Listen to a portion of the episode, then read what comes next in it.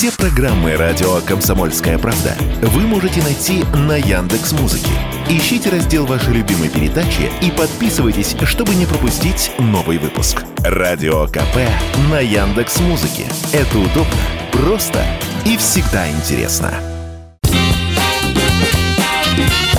Был бы повод.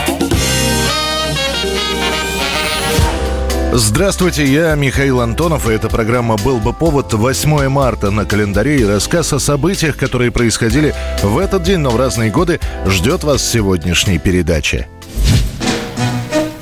1929 год, 8 марта. Почти год прошел с высказывания Максима Горького о том, что джаз – это чуждая пролетариату музыка толстых.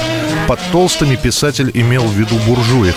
И весь 28 год различные ведомства закрывали джаз-ансамбли, джаз-банды и просто запрещали играть джаз. Просто все, кому не лень, называют себя джазом. Появились джазы лилипутов, домохозяек, цыганский джаз. Но это, по-моему, шутовство какое-то. Нет, если не остановить этот мутный поток, он неминуемо захлестнет настоящий джаз. До поры до времени считалось, что этого жанра в Советском Союзе нет. Но неожиданно оказалось, что и джаз может быть пролетарским.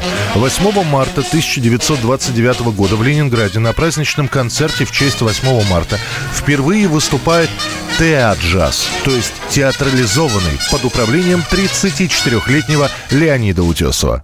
Мелодию играла первая скрипка в унисон с кларнетом.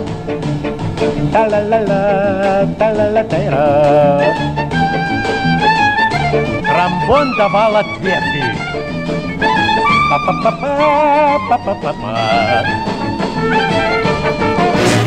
После выступления этого оркестра рецензенты и журналисты оказались в замешательстве. С одной стороны, джаз громят, все кому не лень. С другой стороны, ансамбль Утесова играет джаз. Значит, кто-то разрешил. И этот кто-то очень и очень авторитетный человек. Таким образом, рецензии после этого выступления выходят следующие. Вот видите, товарищи, оказывается, и чуждую музыку можно настроить на дело революции. Так держать, товарищ Утесов. На долгие годы до войны и после оркестр Утесова – главный джазовый коллектив страны. 1988 год, 8 марта. Это хоть и произошло именно 8 числа, но подробности станут известны намного позже. Сначала несколькими строчками, чуть позже более подробно расскажут о том, что члены многодетной семьи Овечкиных, которые были известны на всю страну как ансамбль «Семь Симеонов», предприняли попытку угона самолета. Что стряслось с семьей за три года?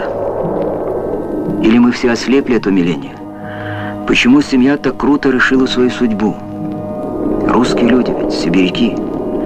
Неужто прежняя жизнь стала столь нестерпимой? Овечкины – многодетная семья. У Нинель, матери семейства, 11 детей, семеро сыновей, 4 дочери. Отец погиб в драке. Чуть позже станет известно, что Дмитрия Овечкина, который в пьяном виде начал дебоширить, забили до смерти два старших сына. Но убийство будет списано на самооборону. Об Овечкиных узнает вся страна, когда сыновья начнут играть в группе в местном ДК. Сначала на областном уровне в Иркутске, позже пойдут приглашения в соседние районы. Так и появится группа «Семь Симеонов», которая получит свое название в честь русской сказки. Сказка в родной речи есть. Семь братьев, и каждый знал свою работу. Ну, я, конечно, не думаю, что они там... Хотела бы, конечно, чтобы они играли, чтобы музыка у них была... Но главное, чтобы они всегда вместе были, вот дружные между собой. Семь Симеонов окажутся находкой для журналистов. Многодетная семья занимается музыкой, о группе начинают писать газеты, снимать репортажи. Уже в 87 году Овечкины летят на гастроли в Японию. Позже, на допросе, выжившие участники группы признаются, что уже тогда хотели остаться за границей, но в тот раз не получилось. И тогда Нинель Овечкина, мать, предложила угнать самолет.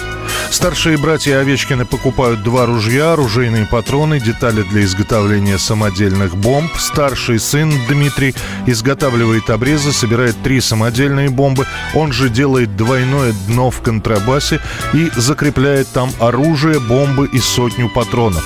В случае неудачи, чтобы не попасть в руки, милиция и семья договаривается покончить с собой. И вот самолет, рейс Иркутск-Ленинград, поверхностный осмотр багажа, и вот уже Овечкин и еще 60 пассажиров и 8 членов экипажа начинают полет. В середине этого маршрута братья встают с места, говорят, что самолет захвачен, приказывают лететь в Лондон. Им сообщают, что топливо всего на полтора часа. И единственным иностранным государством, где можно приземлиться сейчас, является Финляндия. Минут 20-30 потяните время. Ссылайтесь на что угодно, там, на южнокорейский самолет, на отсутствие документов, заправку, что угодно. Но полчаса потяните время. Согласятся они, не согласятся. Пусть они думают, обсуждают. Нам главное сейчас надо время. На самом деле самолет хотят посадить на территории СССР. И до сих пор непонятно, почему со взлетной полосы не убрали солдат, которых Овечкины и увидят. Они понимают, что их обманули и убивают стюардессу. От переговоров семья отказывается, требует срочно заправить самолет, поднимать его в воздух, ну а далее начнется штурм. Овечкины успеют подорвать одну бомбу, начнут беспорядочную стрельбу по салону, из-за чего ранят нескольких пассажиров. Пятеро членов семьи покончат с собой, двое останутся в живых. Кроме стюардессы погибнут еще три пассажира. Выживших в результате этого происшествия двоих Овечкиных, Ольгу и Игоря, приговорят к разным срокам заключения. Младших отдадут в детдома. Но именно с этого момента закрытым постановлением ужесточается осмотр багажа всех пассажиров на внутренних авиарейсах СССР. 1993 год, 8 марта. Музыкальный телеканал MTV решает идти в ногу со временем. Они уже пробовали делать и выпускать художественные фильмы, запустили формат Unplugged, то есть живые концерты. И вот теперь наступило время для мультипликации. Анимированные заставки и раньше были у MTV, но до запуска полнометражного мультсериала приходится идти почти 10 лет. И вот 8 марта 93 года на MTV появляются Бивис и Батхед, придуманные мультипликатором Майклом Джаджем. Скажите, пожалуйста, почему вы решили объявить забастовку в мире бургеров? Потому что работа это дерьмо. Понятно, хорошо. Ну, типа, мы не хотим работать, мы хотим сразу бабок. Да, и телок тоже. Два антисоциальных подростка, Бивис и Батхит, живут в небольшом городе в штате Техас. Их главное увлечение — смотреть телевизор, а именно MTV. Они обожают шутки ниже пояса, мечтают о симпатичных девочках и слушают тяжелую музыку.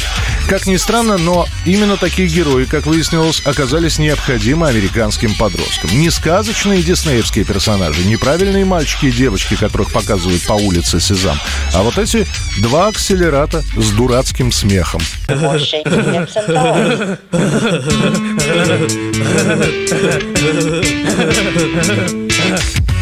На ближайшие пять лет Бивис и Батхит – главные герои MTV, а для некоторых подростков это еще и образцы для подражания.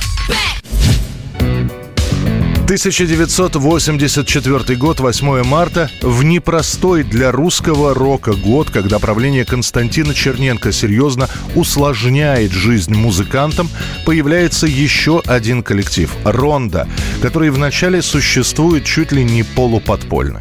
Дело в том, что музыканты работают в стиле арт-рок и глэм-рок, что подразумевает образы, которые советские люди могли бы не понять. Именно поэтому музыканты группы «Ронда» работают сначала студийно, и лишь после прихода Горбачева к власти они стали, пусть и нерегулярно, но появляться на экранах. К тому моменту от глэм-рока музыканты ушли в более традиционный рок. А в 90-х группа «Ронда» станет одной из самых популярных групп романтик-рока. тебя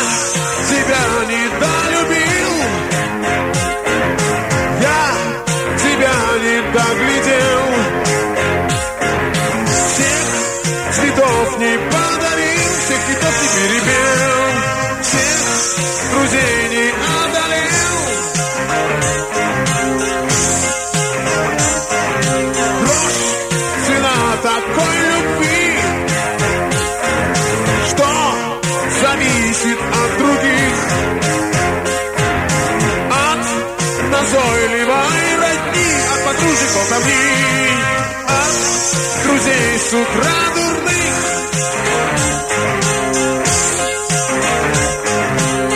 Как тебе прикажешь жить? Каждый день себя казня Не забыть, не разлюбить. Мне никак тебя нельзя. Как теперь прикажешь жить Каждый день себя казня Не забыть, не разлюбить. Мне никак тебя нельзя. Сто раз я тебя проклинал.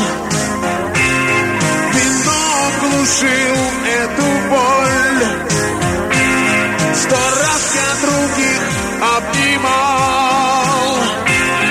Но разве же это? Это была программа «Был бы повод» и рассказ о событиях, которые происходили в этот день, 8 марта, но в разные годы. Очередной выпуск завтра. В студии был Михаил Антонов. До встречи. «Был бы повод»